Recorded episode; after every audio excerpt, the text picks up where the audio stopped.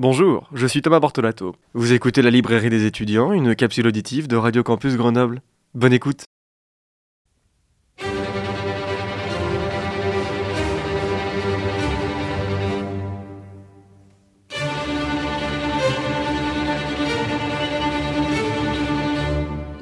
Eh bien bonjour, bonjour à toutes et à tous. Je suis très heureux de vous retrouver aujourd'hui dans la librairie des étudiants.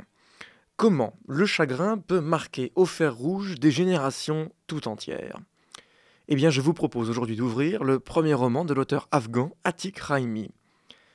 Cendre est un roman publié en 2000 aux éditions Paul, puis aux éditions Folio depuis mars 2010. Avec ce roman, nous partons aujourd'hui pour l'Afghanistan.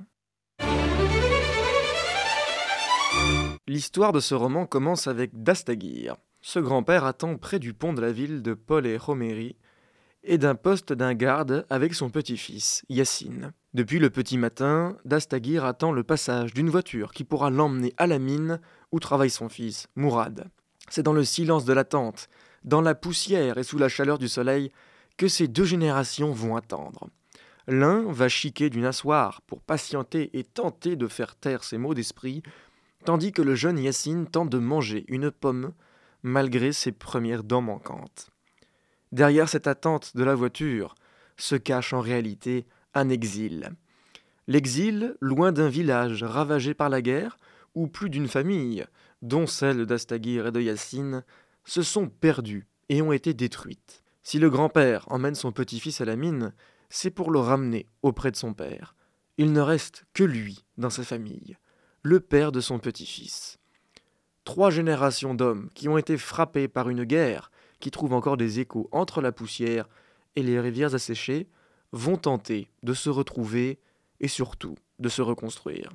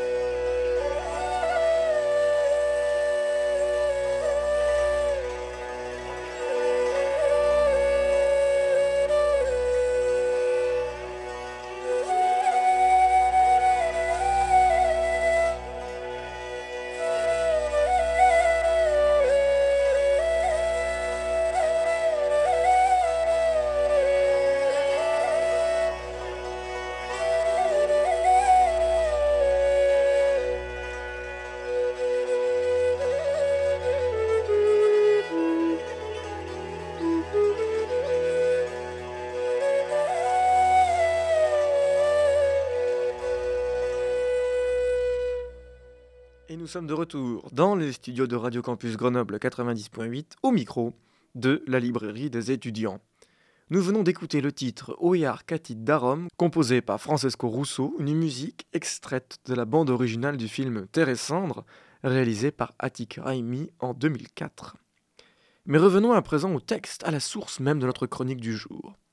Le roman Terre signé par Atik Raimi en 2000, paru aux éditions Paul, est disponible aujourd'hui dans nos librairies indépendantes, aux éditions Folio. Voilà un texte bouleversant de par son histoire. Un grand-père venant chercher son fils pour tenter de se rattacher à la vie en lui parlant. On sent que c'est un homme fragile.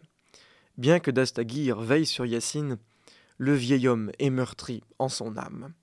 La guerre lui a ôté presque tout ce qu'il aimait et peine à se reconstruire. Nous comprenons aussi que le fait de chiquer le nassoir l'a rendu dépendant, mais que c'est aussi une source pour lui d'évasion mentale. Cette même évasion n'est pas non plus sans risque pour lui, qui s'extrait de la réalité rongée par son manque de sommeil. Alors, ses rêves deviennent une prison mentale qui lui font revivre des événements marquants. Yacine, son petit-fils, est un personnage presque solaire et réconfortant. À travers lui, il y a bien sûr la naïveté, mais nous voyons aussi que la guerre n'a épargné personne. Les nombreux bombardements l'ont affecté. ce jeune garçon cherche aujourd'hui le bruit des pierres et les voix de sa famille, volées par la guerre et par les tanks.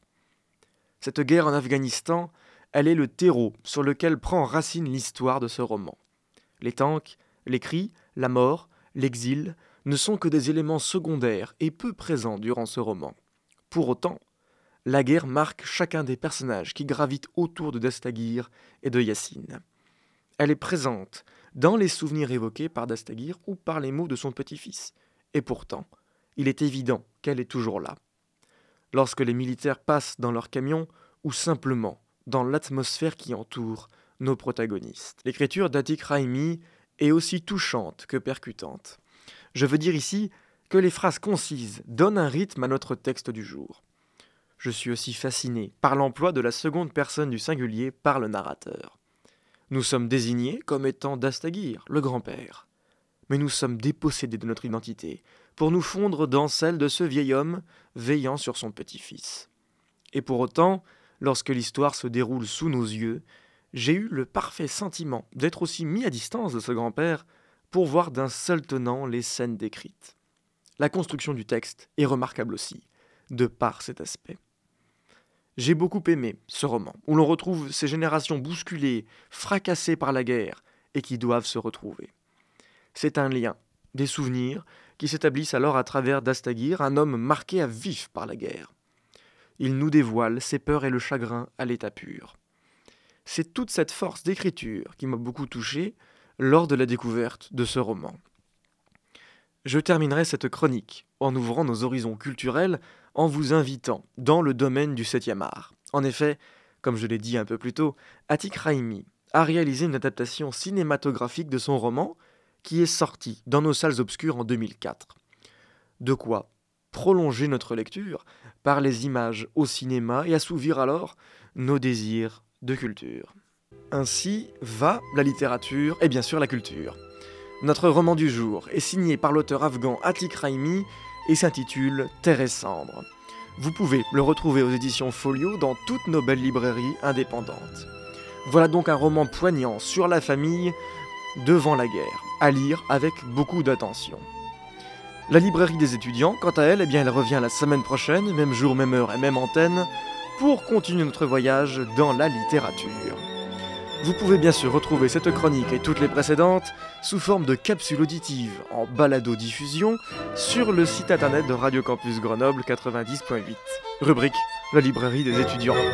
Je vous souhaite une belle semaine et surtout, le plus important, de très belles lectures.